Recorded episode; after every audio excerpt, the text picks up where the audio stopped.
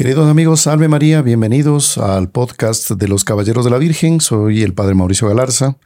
Estamos aquí en compañía del hermano Jonathan Saavedra para um, hablar de este tema que cada año pues siempre produce curiosidad, dudas, cierta ansiedad inclusive de ciertas personas sobre los tres días de tinieblas que se comentan ya hace mucho tiempo. Inclusive podemos hablar de siglos que se habla de este tema. Entonces, para poder eh, tratar de aportar en algo nuevo a lo ya dicho, no solo por nosotros, sino por otros, vamos a rezar un Ave María. En el nombre del Padre, y del Hijo, y del Espíritu Santo. Amén. Dios te salve María, llena eres de gracia, el Señor es contigo. Bendita tú eres entre todas las mujeres, y bendito es el fruto de tu vientre Jesús. Santa María, Madre de Dios, ruega por nosotros pecadores, ahora y en la hora de nuestra muerte. Amén. Nuestra Señora de la Presentación y Candelaria, ruega por nosotros. Nuestra Señora del Buen Suceso, ruega por nosotros. San José, ruega por nosotros. Santos ángeles custodios, rueguen por nosotros. En el nombre del Padre, y del Hijo, y del Espíritu Santo. Amén. Amén. Bueno, hermano Jonathan, em, respecto a este tema de los tres días de oscuridad, hay una polémica que sale en las redes, ¿no?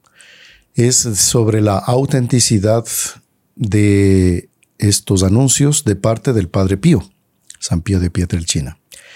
Unos afirman que sí, que él habló sobre los tres días de tinieblas, otros dicen que no, porque mm, parece que alguien fue hasta, o algún equipo de personas fue hasta el lugar donde vivió San Pío, en el convento de San Giovanni Rotondo, en Italia, y según eh, leía un artículo, los monjes de ahí dicen que no hay escrito sobre este tema de parte del Padre Pío y también como que no hay una voz oficial que pueda eh, decir, mire, el Padre Pío me comentó esto, ¿no? Está bien. Ahora bien, en este punto, pues hablemos ahora de los que defienden la postura del Padre Pío, pues el Padre Pío, él aconsejó y habló a muchísimas personas. Entonces, Dicen por ahí, alguna teoría sale, de que podría haber él comentado esto a una o dos personas, quién sabe. Y ella divulgaron atribuyéndolo al Padre Pío. Ahora ir detrás de cada uno de los que hablaron con él, en fin, es un poco difícil descubrir esto. Claro, Padre, también entra, entra algo que eh, las profecías tienen siempre un lado de misterio y, gran, gran parte del, del, atractivo de una profecía o del tema, las profecías, este, el aspecto misterioso. Y ese aspecto misterioso muchas veces, quitando el aspecto adivinación, esotérico o ese tipo de cosas que no entra, en, no, no, toca nuestra fe, está también que Dios a veces permite que las profecías o que la vida de un profeta o lo que él dice no quede tan claro, tan nítido para las personas. Así es. Y hace parte de la prueba del profeta, inclusive. Así es. Hablemos, por ejemplo, eh, antes de entrar en nuestro tema así de fondo, eh, lo que aconteció, por ejemplo, con Noé. Noé, pues, él recibe de Dios ese mensaje en una época de una decadencia de la humanidad tan, tan, tan, tan bárbara que es impresionante Dios que él llega a decir, ¿no? Eh, como que dice, me arrepiento, de haber creado a esta gente, a esta humanidad. Y Noé, pues, es el único justo. Eh, él también se resiste a pensar de que la humanidad sea castigada de esa manera. Dios es en ese punto, pues, inexorable. Va el castigo. Y bueno, el profeta tiene que anunciar, empezar a decir a los otros, pues, bueno, yo recibí este mensaje de Dios. Ahora, ¿Cómo saber si es de Dios o no es de Dios? Claro, usted imagínese, padre, en la época de, Noé, porque usted póngase o en los pies de Noé o también póngase como una persona, un amigo, un vecino de Noé. Viene Noé y dice, oiga, mire, sabe que Dios me habló. Digamos que en la, en el en la época, esa época inicial ¿no? de la humanidad, la comunicación con Dios no era tan extraña. ¿ya? Dios me habló y me dijo que tengo que hacer un arca. Y esta arca, un gran, un gran barco, ¿no? En la mitad del desierto. O sea, no es que quedaba el mar, un astillero, así quedaba. No, en la mitad del desierto no hay árboles y de aquí en ni sé cuántos años más adelante Dios va a mandar un castigo. Claro. O sea, para el propio que está diciendo, es una prueba de fe nada pequeña, porque imagínese el pobre Noé, tiene que hacer fuerza en la mitad del calor, no ve un solo árbol, porque creo que Ana Catalina Emmerich dice que Noé sembró los árboles. Con muchos de los árboles que, la madera tal vez se encontraba, pero muchos de los árboles que él había sembrado le sirvió para terminar, para terminar el arca. O sea, se pasaron cuántos? Alrededor de 100 años parece que fue, desde que él dijo hasta que llegó el, el diluvio, 100 años aproximadamente. Pero mm, vamos al punto siguiente de que, mm, claro, si yo escucho que este hombre me dice a mí, mire, eh, toda la tierra va a estar eh, inundada, va a haber un cataclismo natural y hay que entrar en este barco, pues si quieres salvarte, bienvenido. Porque claro, Noé invitó a todos para que entren al arca. Pero al final la gente no aceptó. Y, ahí venía eh, la duda. Bueno, ¿será que viene? ¿Será que no viene? Porque también Dios acompaña con su gracia, ¿no? Si el profeta habla a los hombres, Dios crea una gracia para que los hombres acrediten en ese hombre. Y ahí está el ejemplo de profeta Jonás, que ahí fue lo contrario, porque el profeta Jonás, eh, en su rebelde, él por un asunto nacionalista, ¿no? que él era judío, los otros eran ninivitas, eh, no quería que, se convierta prácticamente, porque él empieza a huir, huir, huir, hasta que él es lanzado en el mar, ¿no? Y una ballena, él está en el vientre de la ballena. Nuestro Señor dice eso, ¿no? Estaba en el vientre de la ballena. Expulsado en Nínive y bueno, le toca hacer el recorrer todo Nínive, pero los ninivitas, y desde el rey de Nínive, Dios les toca con su gracia el corazón y ellos aceptan, Exacto. cambian de vida y Dios los perdona.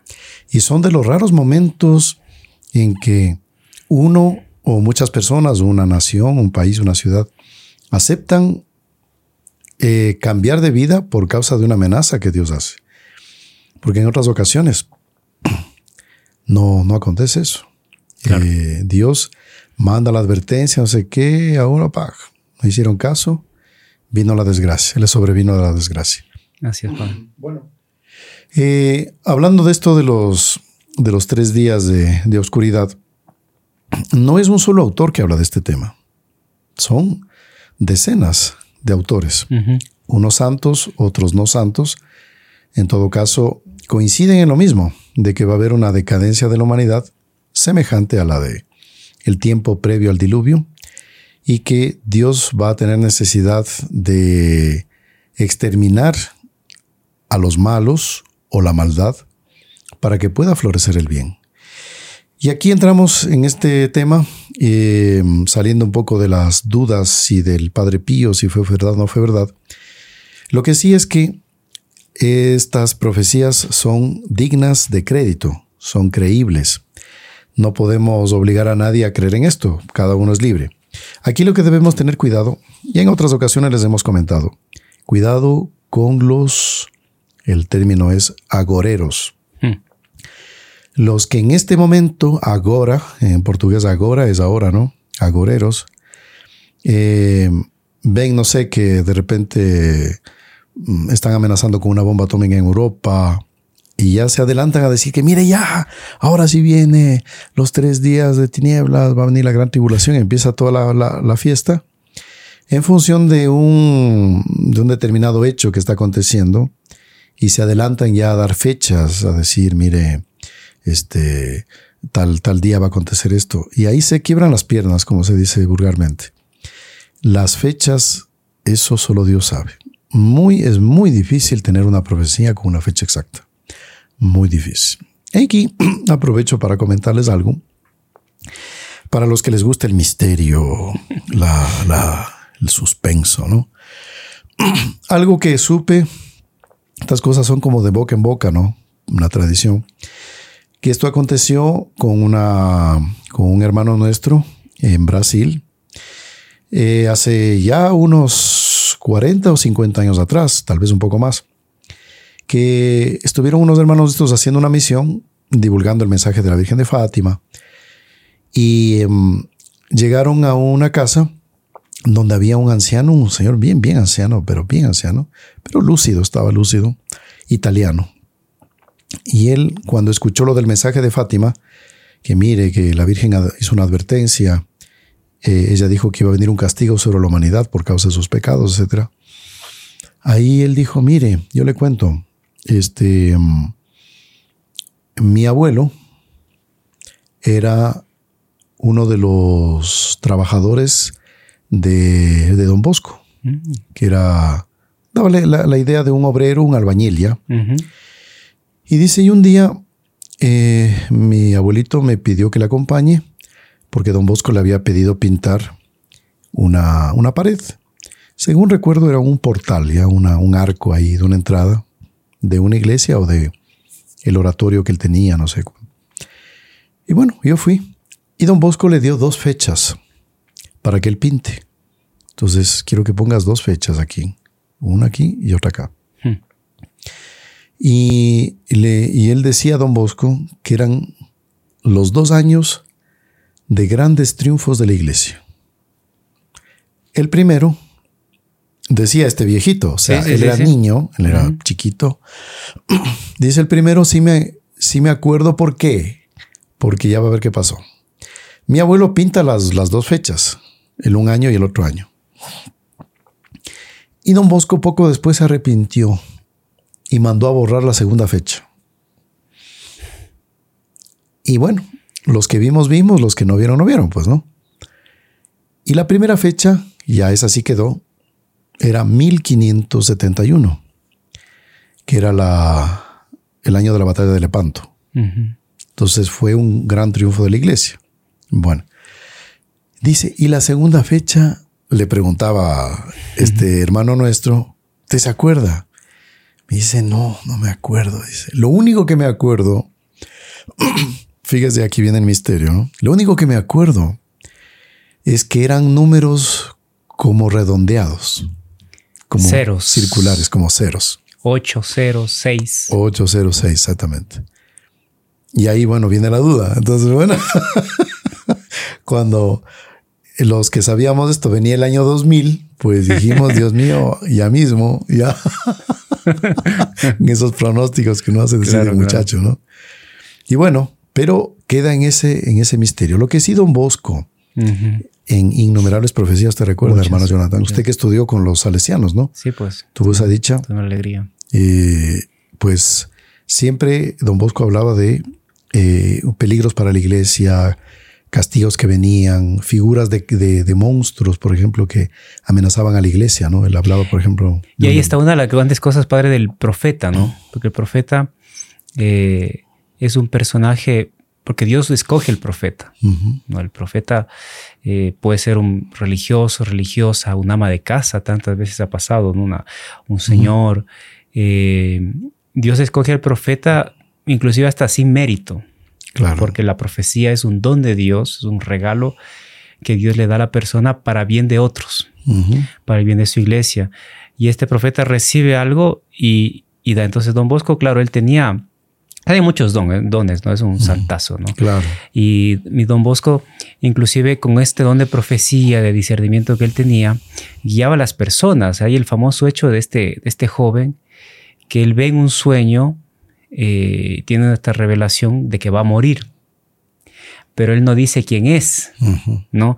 Y va llevando la intriga dentro del oratorio para que todo el mundo se prepare y a la final esta persona se prepara, este joven se preparó bien y, falleció, ¿no? De una muerte natural.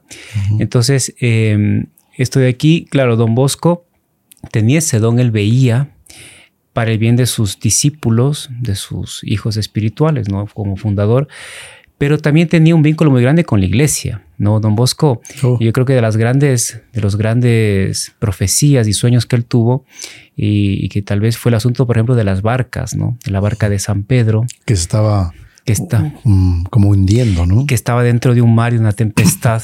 y que, y que habían varias barquitas que le atacaban, barcos grandes que le atacaban, y, y que dentro de la propia, del propio barco, eh, uno que parecía que era el Papa moría, después venía otro, eran atacados por dentro, etc.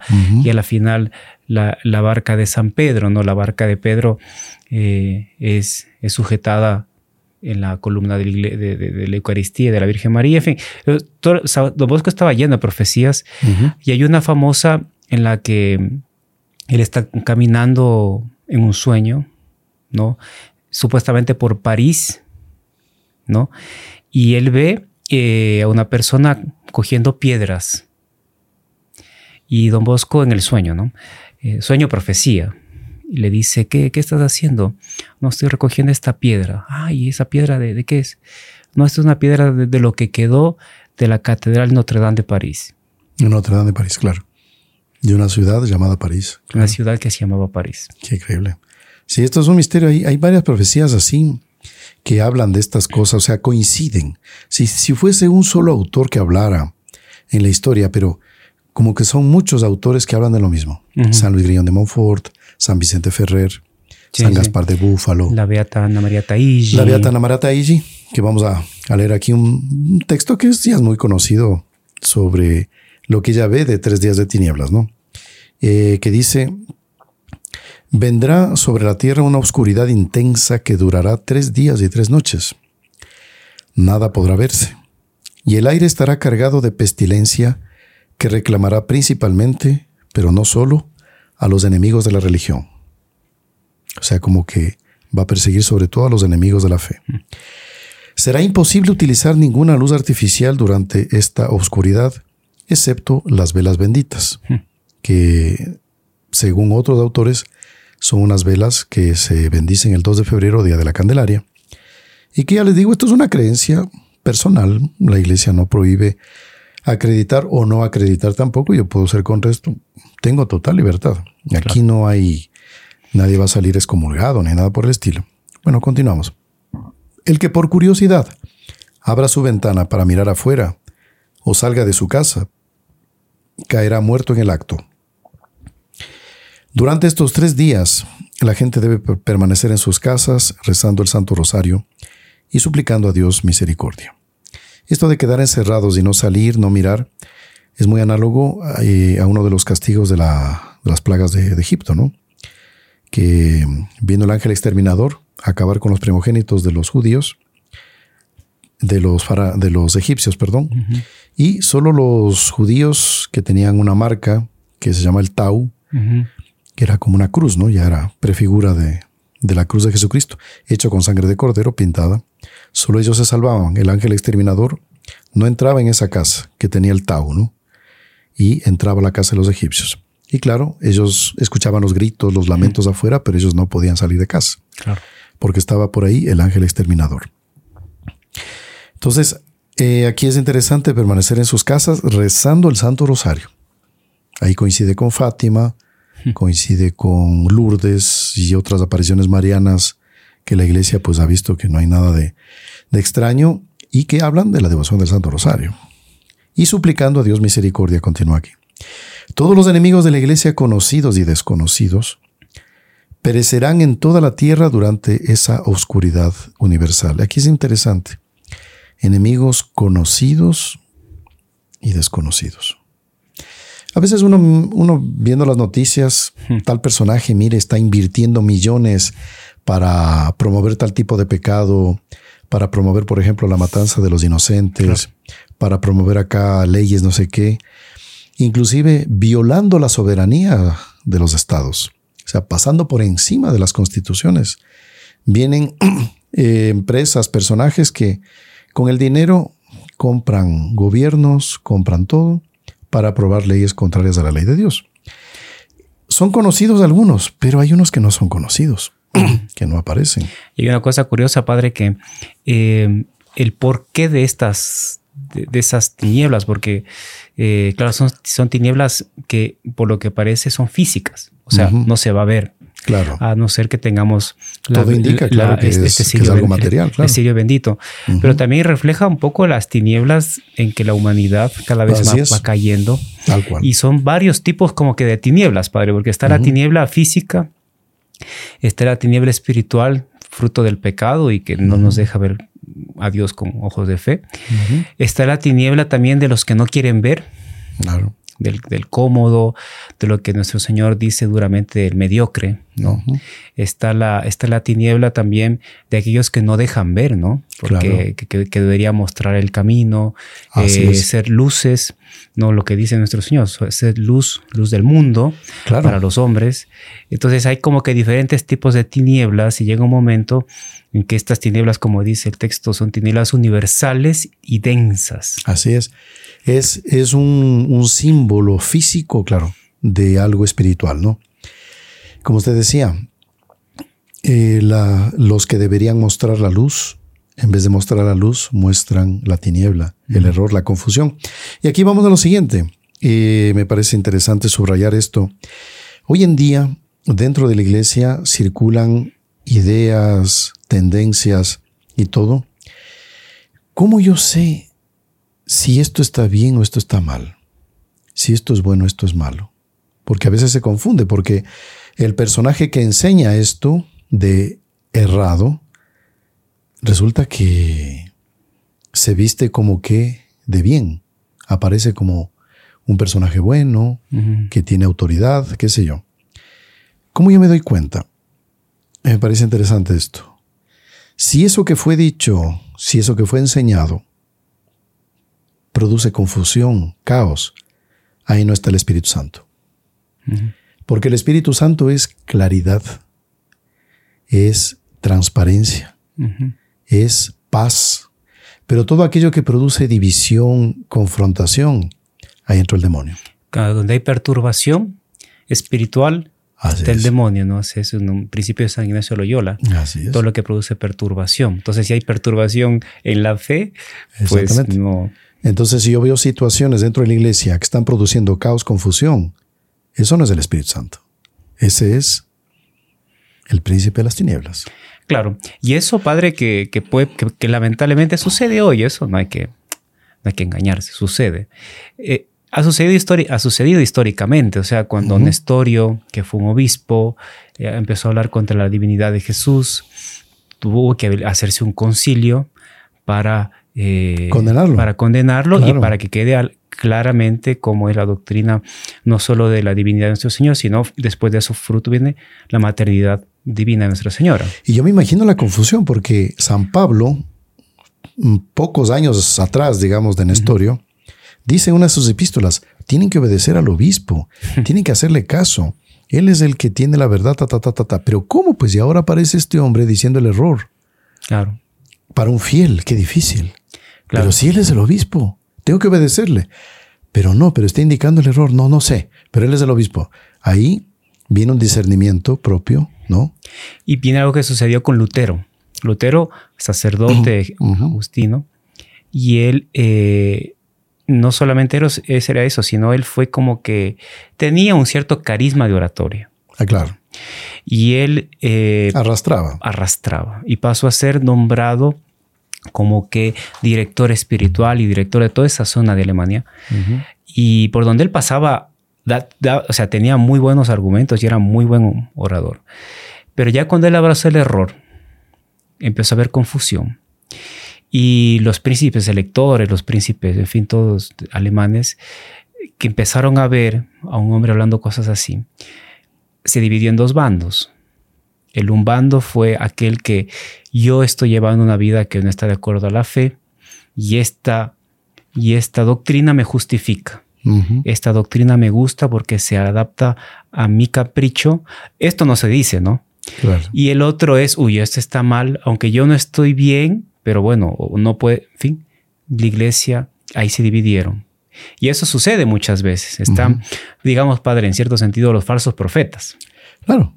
Lobos vestidos con fiel de oveja. Exactamente. Entonces, no porque él diga, es que no, ahí viene justamente la perturbación, si aquello va en contra de la tradición de la Santa Iglesia, si aquello está, va en contra de las enseñanzas puras de nuestro Señor Jesucristo. O sea, ahí está clarísimo, ¿no? increíble. Todas las tinieblas pueden perfectamente ser espirituales, tanto como materiales. Así es. En esta óptica. Continuamos aquí leyendo. Dice, eh, todos los enemigos de la iglesia, conocidos y desconocidos, perecerán en toda la tierra durante esa oscuridad universal, con la excepción de unos pocos a quienes Dios pronto convertirá. El aire será infectado por demonios que aparecerán bajo toda clase de formas horribles. Qué cosa siniestra. O sea, una cosa es esas figuras que el hombre idealiza de lo que es el demonio eh, a lo que es en realidad. Claro. O sea, presenciar al, al demonio como él es mismo. Pero algo de eso ya hay en las películas de terror.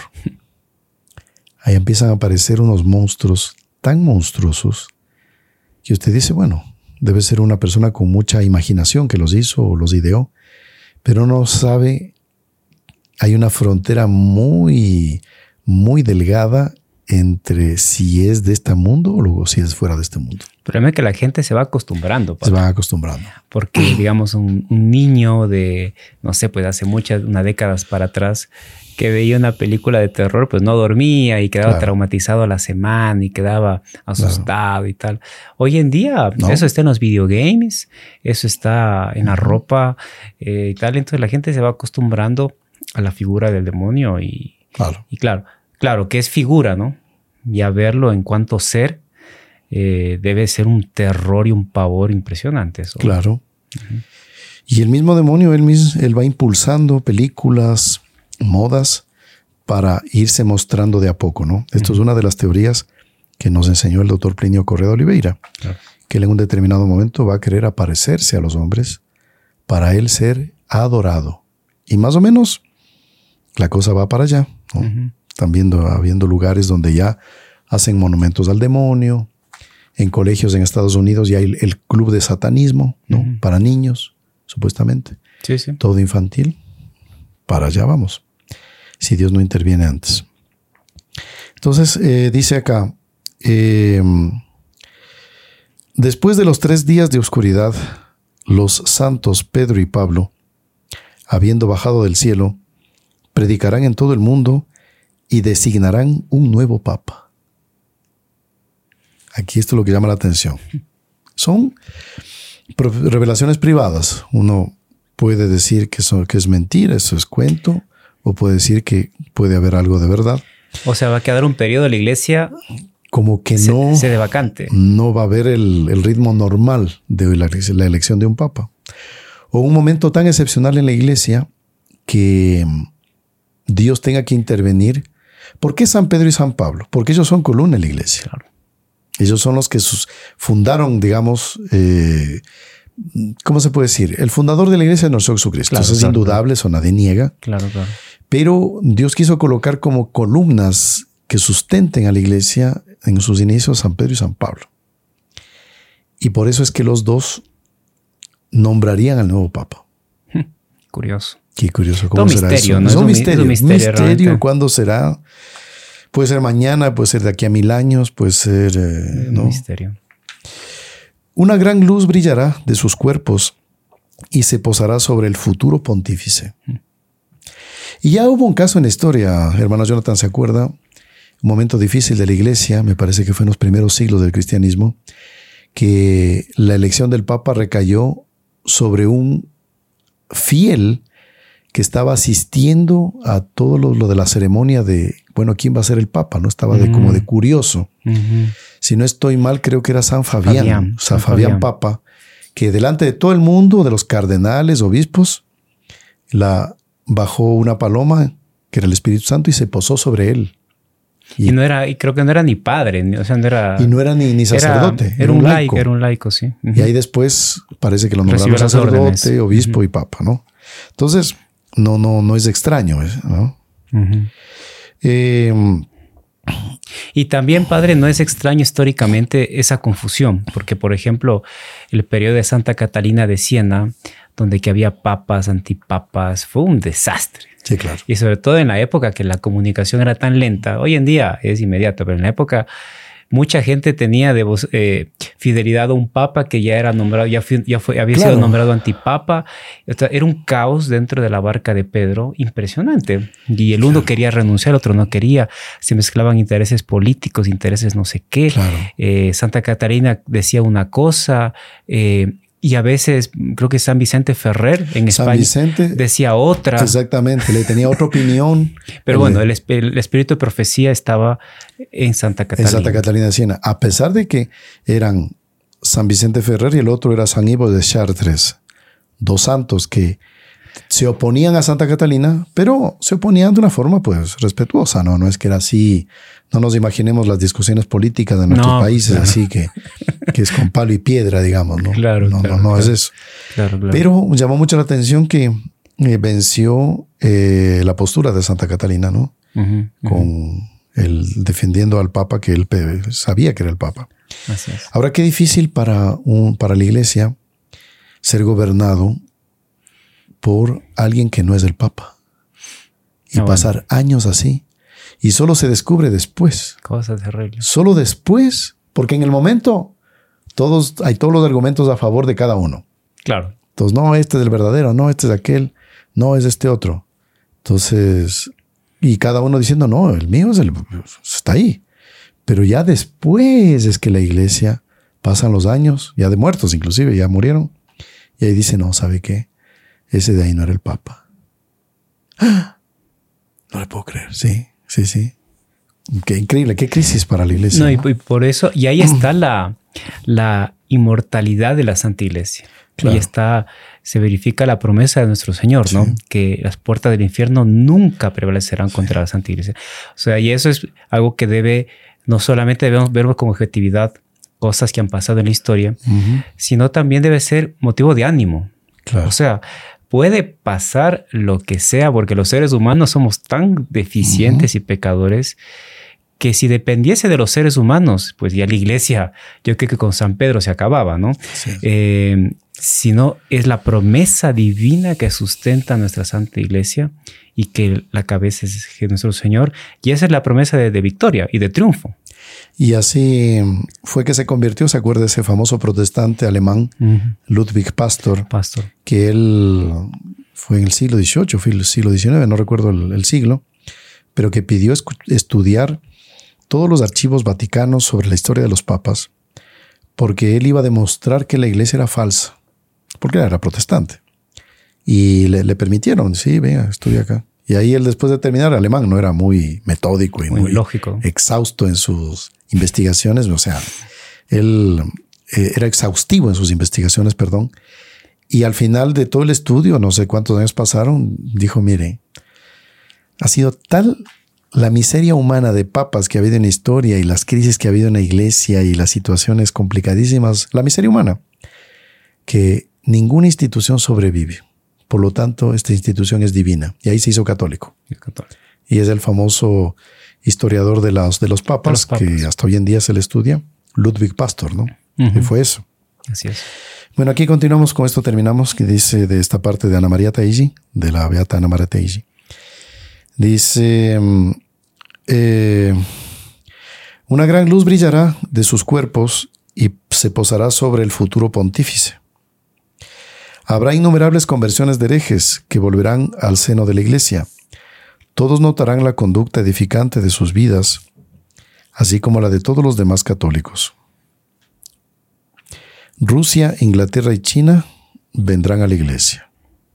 Rusia, Inglaterra y China vendrán a la Iglesia. Curioso. Dios quiera que sea cuanto antes, ¿no? Hmm. Claro, porque Rusia, pues país que por el cisma que hubo en el año 1000, pues se separó de la Iglesia Católica, son los ortodoxos, ¿no? Inglaterra, anglicanos, que hace más de cinco siglos ya se separaron de la Iglesia, y China, pues eso que desde que el inicio de la creación no, no sabe lo que es el catolicismo en cuanto nación, ¿no? Ha penetrado difícilmente la, fe católica, ¿no? Increíble. Y después todas las, las, barbaridades que se escuchan, ¿no? En China de persecuciones a los católicos, destruyen las iglesias, destruyen las cruces los obispos son encarcelados, eh, los sacerdotes son perseguidos. Sí, sí, sí. Es una iglesia perseguida a más no poder. Así es. Padre, y respecto a esto de los días de oscuridad, porque entra, eh, esto le pregunto porque el año pasado eh, que se habló un poco de este tema, mucha gente pregunta, porque viene la causa casuística, entonces, ¿cómo es esto de las velas? Ah, el asunto de la bendición, porque la gente quiere saber cómo hacer si tiene que ser mismo el 2 de febrero, que es el día de la, de la Candelaria, de la presentación de nuestro Señor. ¿Cuál, es el método? ¿Qué, ¿Cómo hay que prepararse para este? Mire, según estas revelaciones privadas, eh, voy a ahorrarme aquí las citaciones para no para tratar de detallar más esto, ¿no? el tiempo no nos, no nos acompaña muchas veces. Es que la, la creencia es de que esas velas tienen que ser del día 2 de febrero, día de Nuestra Señora de la Candelaria, bendecidas de ese día y guardadas, lógicamente cada uno debe guardarlas, para ese momento que nadie sabe cuándo es. Aquí volvemos al tema. No hacer caso a fechas exactas, no se, no se fijen en eso. Ahí uno se pierde. Lo que sí hay, y eso también en Fátima aconteció, hay señales señales de que puede venir. Bueno, eso vamos a hablar más adelante. Y, pero las personas que tengan esas velas en medio de esas tinieblas, vamos a imaginar, ¿no? No sé si alguna vez alguna de ustedes estuvo dentro de una mina, pero una mina sin gota de luz, o sea, la mina mina no se introduce en la tierra. Alguna vez me tocó eh, entrar en una mina en una convivencia que hicimos, ¿no? Con jóvenes, bueno, fue como aventura. Y era impresionante, pero uno se ponía el dedo delante de los ojos y entonces no lo veía. Tinieblas total. Tiniebla, tiniebla total, total, total. Y me recuerdo que mm, ahí, claro, eh, había solo uno que tenía una linterna, pues, y, mm, pero no tenía mucha pila, estaba descargada, ya no me acuerdo. Entonces, solo al final del túnel, porque llegamos al final, solo ahí prendió la, la linterna y, ahí fue la estampida porque toda la cueva estaba forrada de murciélagos. Claro, pues. Uy, ahí los murciélagos empezaron a, y, a pasar por encima de la cabeza. Claro, qué horrible. Y corre. y usted cómo corre, pues no puede porque se tropieza. Entonces había que salir tanteando y no, eso fue bueno. Pero tiniebla, qué cosa fea, horrible. Bueno, entonces yo me imagino en esa situación, si caen estas tinieblas. Y las velas, según estas revelaciones, no es que se le prenda a todo el mundo, claro. sino que la persona debería estar en gracia de Dios, o sea, sin pecado mortal, para que puedan estar encendidas. O una disposición también de una, de, una, contrición perfecta. Exactamente. De un amor de Dios y tal. Porque mucha gente, padre, eh, se pregunta eso, ¿no? Eh, y también está esto, Padre, las velas de la Candelaria, la candela, luz, se las bendice tradicionalmente en la iglesia porque Exactamente. porque eso también poco sabe, es una tradición de la iglesia, porque inclusive algunos dicen, relaciones privadas, de que la Santísima Virgen cuando ella se presenta, eh, presentó al niño Jesús, que hacía parte pues de la tradición de, los judíos, ¿no? 40 días después del nacimiento del niño Jesús, ella va al templo con San José y presentan al niño para el rescate del niño, ¿no? Que esa era la tradición judía, no había que rescatar al niño, o sea, entregar una ofrenda a Dios eh, por el niño primogénito. Ajá. Entonces, eh, dicen que Nuestra Señora entró con una velita, ¿no? con una vela en la mano, una luz, y sobre todo San Simeón, el profeta Simeón, él dice que cuando profetiza sobre el niño Jesús, dice, luz de las naciones. Luz para alumbrar las, naciones y gloria, de, tu pueblo Israel. Entonces, ese, ese cántico de Simeón, eh, justamente nuestro Señor es luz. De ahí viene la candela, la luz. Y a partir de ahí, más adelante, empieza la costumbre de ese día, 2 de febrero, bendecir velas que son sacramentales. Son sacramentales. Sacramentales, ¿no? Y que se los tienen la casa y no solamente guardados para esta eventualidad de, las profecías. Exactamente. Sino es un sacramental muy bonito porque a veces uno tiene una dificultad, uno quiere rezar algo y en su propia habitación, en su capilla, pone una vela, reza un rosario, apaga la vela. O sea, es algo que es un signo de la luz de nuestro Señor que puede acompañarnos en nuestras oraciones. O sea, eh, hay que verlo también, también así, ¿no? Es objeto de gracias y bendiciones tener la vela bendecida del 2 de febrero, como dice el hermano Jonathan. A lo largo del año siempre hay problemas, dificultades. Bueno, voy a rezar y pongo mi vela. Esa vela del 2 de febrero, perfectamente. Claro. Y claro, y eso es, es, es, eh, motivo, ya le digo, de bendiciones para la persona que lo hace. Y deberíamos nosotros recurrir como católicos a estos sacramentales porque el demonio inventó, hizo una payasada de poner los, comillas, los antisacramentales o eh, que, él hace, que son la, las, las, los amuletos, los talismanes, que la herradura, que la pata de, conejo. Las propias velas, padre. Claro. La aromaterapia, la no sé cuánto. Está eh. lleno de velas y la vela de la suerte y la vela de la mala suerte y la vela de la no sé qué. Sí. Entonces la gente cuando escucha eso ah, acredita, pero sin parpadear. No, usted va y compra, va, a un, va a un supermercado, va a una farmacia, lo que sea. Usted coge una vela, un velón. Entonces tiene un aroma, le da la vuelta y dice buena suerte, la vela de la salud, la vela de la... Claro. Es absurdo. Hasta por lógica. O sea, si eso fuese así, bueno, pues se acaba la enfermedad, se acaba la, pobreza, se acaba el cáncer, se acaba todo, pues. Y ahí está la, gran diferencia, padre, entre la adivinación y la profecía. Porque el, profeta eh, recibe de Dios un mensaje para... La adivinación no es que la persona empiece a inventarse un montón de cosas y bueno, eso es otro tema, pero, pero como usted dice, es una es una payasada, es una mala imitación, una burla, ¿no? Que el demonio siempre pase haciendo. Claro.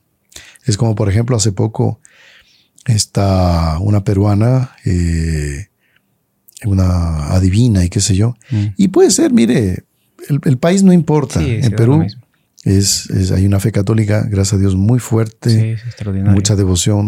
No, no, no es tanto es el país, sino la persona que manda a que se tomen las hostias consagradas en la comunión, dice, si es posible, sácate de la boca, recomendando ella en televisión eso, en un canal. Creo que tuvo una pena canónica ya. Sí, claro, evidente. Entonces es una profanación al Santísimo. Claro, claro. Bárbara. Y le decía que había que hacer eso, meterle en agua. Bueno, una serie, son liturgias, ¿no? La antiliturgia, diabólica, naturalmente. Y la gente escucha eso y lo hace y a ciegas, así, ni pregunta por qué, de dónde viene, ni lo hace. Si uno aquí en este momento les diría, miren, mañana a las 11 y 32 de la noche, tomen una no sé qué y que pagan no sé cuánto. Y la gente, ¡Ah! mire, vamos a hacer eso. Cuidado, cuidado, no seamos ingenuos, claro, no seamos supersticiosos. Y sobre todo que las, que las velas benditas, en este caso, eh, son son instrumentos, son signos de la fe para acercarnos a Dios.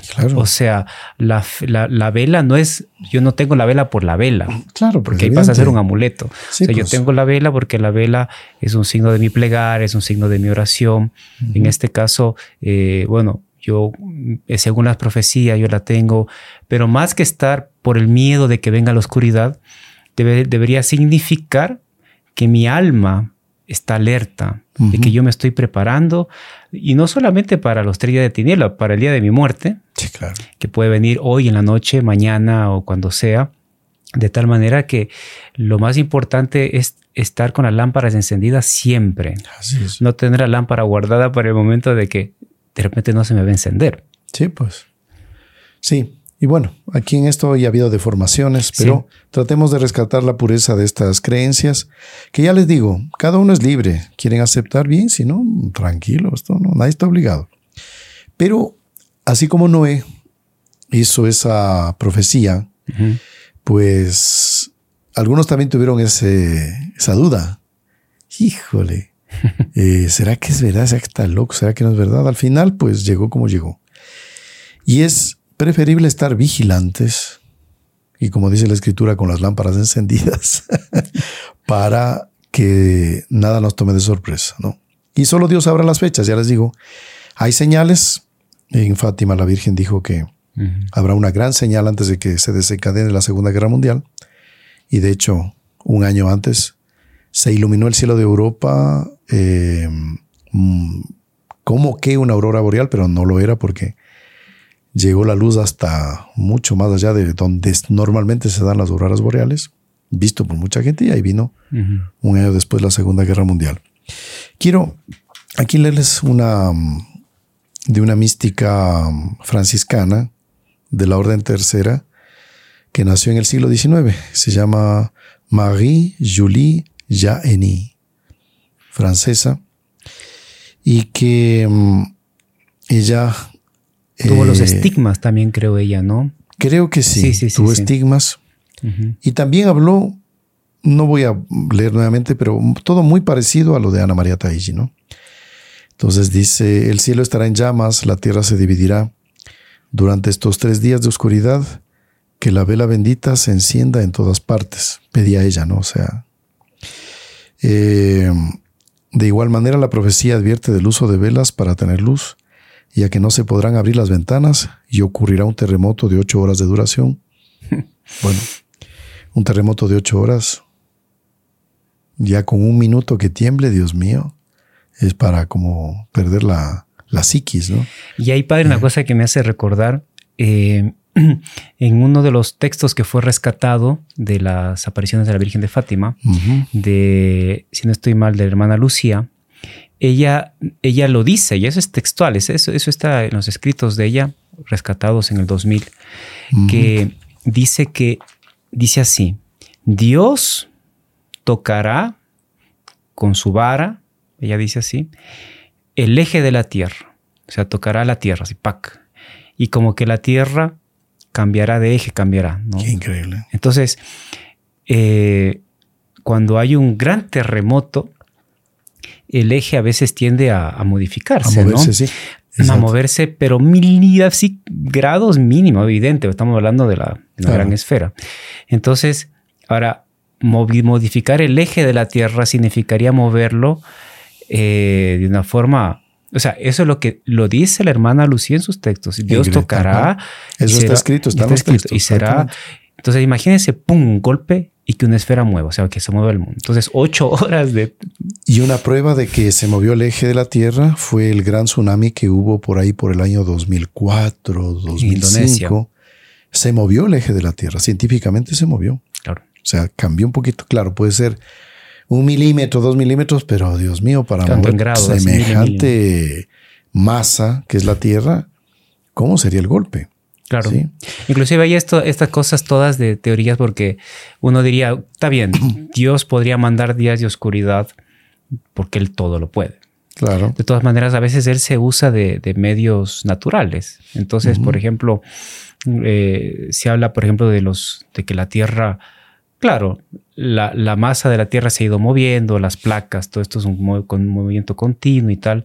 Se habla, por ejemplo, de, un gran meteorito que cayó alguna oportunidad, alguna vez miles de años para atrás, y que, y que vino una gran oscuridad. O sea, dos cosas científicas que se hablan. O sea, quién sabe, Dios se puede valer de, de cosas naturales como para dar una, como para él en fin, aplicar esto que, estamos conversando. O sea, puede ser un meteorito, puede ser un terremoto, puede ser un no sé qué. Y, puede ser una bomba atómica, como usted decía, claro, que puede provocar esto. Pero lo que sí es que debemos estar siempre alerta atentos. Ahora, mire, aquí vamos a ver lo siguiente. Eh, hay gente que dice, ay, estas profecías muestran al Dios castigador. Me da miedo. El castigador, que el, qué horror los católicos que eh, tienen a Dios como un Dios castigador. Mire, pasa lo siguiente. Si usted va a ver la Sagrada Escritura, Dios interviene en momentos en que ya la humanidad no da más, ya la humanidad no se soluciona por sí misma, e interviene él mismo fuertemente. Y ahí vienen, seguramente inspirados por um, el espíritu del, demonio, a dudar ya también de la escritura. Entonces que el diluvio no existió, que Sodoma y Gomorra tampoco no fue así tan como, como cuentan. Son cuentos, son historias así como para niños, ¿no? Entonces eso no tiene valor. Resultado que los científicos cada día más van comprobando que el diluvio existió. Van apareciendo pruebas de ciudades que, que no se suponen que quedaron en tal lugar de Medio Oriente, Israel, que era más o menos donde correspondía, correspondía a Sodoma y Gomorra, que no quedó nada, absolutamente nada, nada, nada, nada, nada, todo muerto. Y así van apareciendo pruebas a propósito científicas que van corroborando lo que dice la Sagrada Escritura. Ya. Ahora bien, eh, Dios, ¿por qué ha manifestado de esa manera su cólera? ¿Por odio al hombre? No, por amor al hombre. Así es, por amor al hombre. Imaginemos nuestra humanidad como se encuentra ahorita. Crisis en este país, en nuestro país estamos pues, como es de conocimiento público, en tal otro país, tal otra crisis, y no se soluciona. No hay alguien que diga, mire, este año mejoró en relación al año pasado, no. Por desgracia, tal vez haya excepciones, pero en general todo va empeorando, moralmente, socialmente, económicamente, psicológicamente. Las personas van destruyéndose, van destruyendo a otros. Dios interviene de manera a veces severa eh, por la dureza del hombre. Somos durísimos, de corazón duro. Podemos imaginar a Dios como un médico. El médico cuando encuentra una enfermedad grave en alguien, pues el tratamiento, la operación, la curación, en general no es cómoda, no es suave. Claro. Es difícil que ustedes van al médico, vayan al médico y con un problema grave, y el médico, a ver, te voy a recetar, a ver, verás. Tienes que todos los días comer pizza. todos los días tienes que comer una parrillada, una de carne así. Eh, trata de tomar mucho, mucho licor, mucha, muchas gaseosas. Este, trata de comer eh, frutos del mar así en cantidad, ¿no? Y cero ejercicio. Y no hagas ejercicio. Eh, trata de dejar de estudiar. Tienes que dejar de estudiar, te hace daño. no tienes que dormir 12 horas diarias y si es posible, ándate de vacaciones a París. El médico difícilmente va a recetarle algo que a uno le gusta. Había que recetar algo al médico. Ahí. Ah, exactamente. El médico le va a decir, mira, tienes que, tienes que dejar de comer esto, tienes que privarte de aquello, cuidado con este otro, ahora hay que hacerte un examen, tienes que ayunar, tienes que no sé qué. Entonces, claro, pero el médico hace eso porque, porque me quiere curar, pues. Y a veces, padre, estas, estas palabras con las que se etiqueta a Dios, eh, severo, castigador, casi que un malvado. Sí, sí. Esa es la visión del humano eh, golpeado y eh, por el pecado. O sea, el ser humano cuando está llagado por el pecado, por el pecado original lo estamos todos, pero por un pecado actual, ¿no? Y, la persona se dio y fue para allá, como John Clare siempre decía que hay una tendencia curiosa. Cuando yo peco, lo normal sería acercarme. Dios mío, ayúdame. Dice, no, es, la de contrario. La persona peca y se va más, para atrás y, como que se va. Tiene más miedo de Dios. Entonces se, va, se va como que escondiendo en su egoísmo, ¿no? y, va quedando cada vez más como que eh, la persona se convence. Y cuando viene de Dios o de otro o de la circunstancia una advertencia de cambio de vida, ay, me castigan, qué severidad, qué dureza, pero no, es porque esté herido por el pecado. Entonces no es que sea una severidad, no es el cariño. Dios quiere sacar, pero la persona se siente como que le quieren hacer daño. Sí. No es, es una cosa medio entre psicológica y espiritual y entre el demonio, en fin, cuántas cosas entran ahí, pero es muy curioso y es muy común hoy en día. Sí. Ahora bien, hablemos de, los, de lo siguiente, como se dice en inglés, del the day after, ¿no? Después de tres días, en el caso de que esto acontezca mañana, de que hace 100 años. Eso o cosas peores. O cosas peores. Bueno, ¿qué es lo que Dios permite después de esto es una regeneración. Es la purificación de una sociedad. Es la purificación de mi corazón, es la purificación del hombre, porque con palabras, advertencias, eh, consejos, el hombre no hace caso, no hacemos caso. Nuestra Señora de Fátima pidió hace más de 100 años que recemos el Santo Rosario diario, la comunión reparadora. Bueno, ¿será que la humanidad está haciendo caso a eso? Gracias a la Santísima Virgen, muchos de nuestros seguidores están cumpliendo con eso. Gracias a la Santísima Virgen. Pero, ¿cuántos somos en relación a los 7, 8 mil millones de personas? Somos porcentaje mínimo. Pero lo que debemos ver en este punto es lo siguiente, que la intervención de Dios siempre, por más severa que sea, vamos a tener una gran consolación va a venir lo que dice San Luis de Montfort, y les hemos comentado en otras ocasiones, el reino de María, que para el doctor Plinio Corro de Oliveira era uno de los, digamos así, de las profecías que él también contribuyó en ese sentido como profeta, claro. Eh, explicando qué es lo que viene después. Es un reino en que, en dos palabras, esto lo comenta también Monseñor John el cielo y la tierra se van a unir. O sea, ¿cómo será la convivencia entre hombres y ángeles. Claro. Porque allá apuntan las profecías. Va a ser un reino como nunca se vio en la tierra. Sí, lo que decía San Luis, ¿no? donde que las almas respirarán María, o sea, el, aroma y los perfumes y las excelencias y virtudes del corazón de Nuestra Señora serán como fragancias que van por la humanidad penetrando en todas partes, o sea, la política, la sociedad, la culinaria, el arte, los deportes, todo.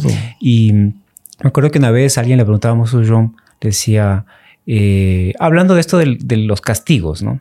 Y le contaba todo esto de los días de oscuridad. Entonces John decía, mire, yo pienso sobre todo en el reino de María, en el triunfo de Nuestra Señora. Dice, para mí, dice, para que llegue el reino de María, tiene que venir un gran perdón. Bonito eso. Porque no es tanto que vendrá castigo, sí, o sea, Dios va a intervenir y evidente va a extirpar el mal porque no puede haber mal con bien así, no. Hay que quitar el mal, hay que quitar el mal, dejar el bien, pero sobre todo haber un gran perdón. O sea, Dios va a dar una grande gracia sobre las almas para ese perdón. O sea, Dios tiene un amor, Él es amor, ¿no? Eh, pero sobre sus criaturas impresionante. Entonces Él va a querer y Él quiere eso ahora. ¿no? Claro, y el perdón cae sobre quienes? Sobre los que están arrepentidos. El que los, quiere. Los que quieren recibir ese perdón. El que quiere. El que no quiere, qué pena. O sea, no es problema de Dios, es problema mío. Claro, claro. Entonces ese perdón tiene que venir. Así que es una, una, da ánimo saber eso porque si nosotros analizamos nuestra conciencia, todas las barbaridades que hicimos, todo lo que, bueno, etcétera, y que Dios a pesar de eso me perdone porque yo estoy arrepentido, quiero cambiar.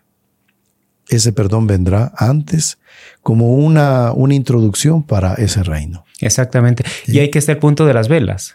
Porque si la persona, imaginemos, está en pecado, pero tengo mi vela y digamos, vamos a poner el caso hipotético, y que vengo a la oscuridad o venga estas cosas. Pero yo acepto ese perdón de Dios y Dios y yo digo, Dios mío, perdón. La vela se va a encender. Claro. Es algo obvio porque hay una disposición que se llama, en este caso sería contrición. Contrición. Contrición perfecta. Entonces la contrición perfecta se va a dar porque hay un amor, amor y yo acepto ese perdón. Entonces, no es un asunto de desesperación, de susto, de miedo. Sobre todo hay que apuntar siempre a la confianza y, y, al amor de Dios. O sea, Dios. Alguna vez mm, el doctor Pliño, eh, respondiendo a Monsieur John una pregunta que le hacía, según recuerdo, ¿cómo será ese reino de María? Ese reino que el doctor Pliño decía que vendrá después de esa purificación. Va a venir una purificación a la humanidad. Y decía, imaginemos las calles ¿no? Llenas de santos. Vamos a transponer esto. A veces para las damas de casa esto les puede llegar este ejemplo así con más viveza. Imagínense los vecinos que ustedes tienen. bueno, no hay comentarios. Y eh, cada uno pues vive su mundo y tiene sus problemas con todo el mundo. Bueno, con unos sí, con otros tanto, otros no tanto. Y bueno, imagínense que usted está en una casa en que el vecino de atrás es San Francisco Asís. El vecino al frente es San Antonio de Padua. El vecino de la izquierda es Santa Teresita el Niño Jesús. Y a la derecha está el Padre Pío, ¿no? Pero bueno, vamos a imaginar casados. Entonces, Ana María Taigi, los papás de Santa Teresita el Niño Jesús, Mesías Martán y su esposa Celina. Bueno, eh, grandes, o sea, santos por todo lado. Ese es el reino de María. En la misma familia, el esposo santo, la esposa santa, los hijos santos. Y lo que les va a diferenciar es quién más santo, quién es más santo que el otro. Así es, ahí el asunto es. Es la pelea, la pelea por quién es más santo. ¿Quién, es más santo? Exactamente. Y, y, lo bonito, padre, es que el reino de María es imposible pensar cómo será, ¿no? Pero, o sea, saber exactamente cómo pensar si se puede. Eh, pero va a estar en todo, o sea, va a ser hasta la vegetación, va a ser en la, en la culinaria, en el arte, en la educación, en la forma de gobierno, en las autoridades, eh, en todo. O sea, tiene que haber un florecimiento fruto de la, de la paz verdadera, porque ahí, ahí sí que se va a encontrar una paz verdadera. Va a florecer eh, una cosa extraordinaria. No significa que no vaya a haber tentaciones y, que, no va, va a haber, pero como va a haber una tal abundancia de gracias. Eso se va a sobrellevar de una manera increíble. Alguna vez tengo un recuerdo que el doctor Plinio decía, yo observo a la gente que camina en la calle. El doctor Plinio vivió hasta el año 95 y la veo medio encorvada. Caminan sin darnos, fíjese, esta es una observación que era solo de él, que la solo, él observaba esas cosas. Dice yo que la gente está medio encorvada. Alguien dirá, ah, sí, es que ahora las generaciones nacen así. Le digo, no. Lo que pasa es que las personas no perciben, pero se encorvan por el peso de la acción diabólica tan intenso que hay ahora. Cuando vengan estos castigos, el demonio se ha exorcizado, la gente como que se va a erguir y va a decir, Dios mío, qué peso salió de, mí, de mis hombros. Era la acción diabólica. En este momento todos sentimos eso. Todos sentimos eso. Pero ya nos acostumbramos. Y ni nos preguntamos por qué. Y ni hemos observado siquiera. Pero cuando venga ese gran como exorcismo y esas gracias, ay, es como que ustedes se hubieran quitado un yeso del brazo. Ay, ahora sí puedo puedo moverme, ahora sí, que, puedo ver las cosas de otra manera. Y también está que las densas tinieblas del mundo actual desaparecerán. Porque hay cosas que con certeza no vemos, ¿no? Y lo, no vemos lo más visible, que es Dios, ni, la acción de los ángeles. Eso es lo más visible. Nosotros vemos de aquí lo material, que es lo visible material pero la gracia, Dios, los ángeles, el alma del otro. Yo le veo al Padre Mauricio, pero no veo su alma. Entonces, pero lo más visible suyo realmente es su alma, su espíritu. Entonces, eh, eso, esas tinieblas que nos ocultan muchas veces, estas cosas sobrenaturales que no vemos, pues desaparecerán y, va a ser una cosa maravillosa. Por eso es que eh, después de, un, de una gran eh, intervención de severidad de Dios, siempre viene después una gran alegría. Así es después del diluvio salió el arco iris, ¿no? bueno, vamos a agradecer a la Santísima Virgen por este podcast. Espero que les haya ayudado a ustedes para crecer espiritualmente, tener elementos, ¿no? De dentro de nuestro mundo actual eh, podemos aplicar unas cosas, otras. En todo caso, siempre queremos que esto sea para su crecimiento eh, espiritual. En el nombre del Padre y del Hijo y del Espíritu Santo. Amén.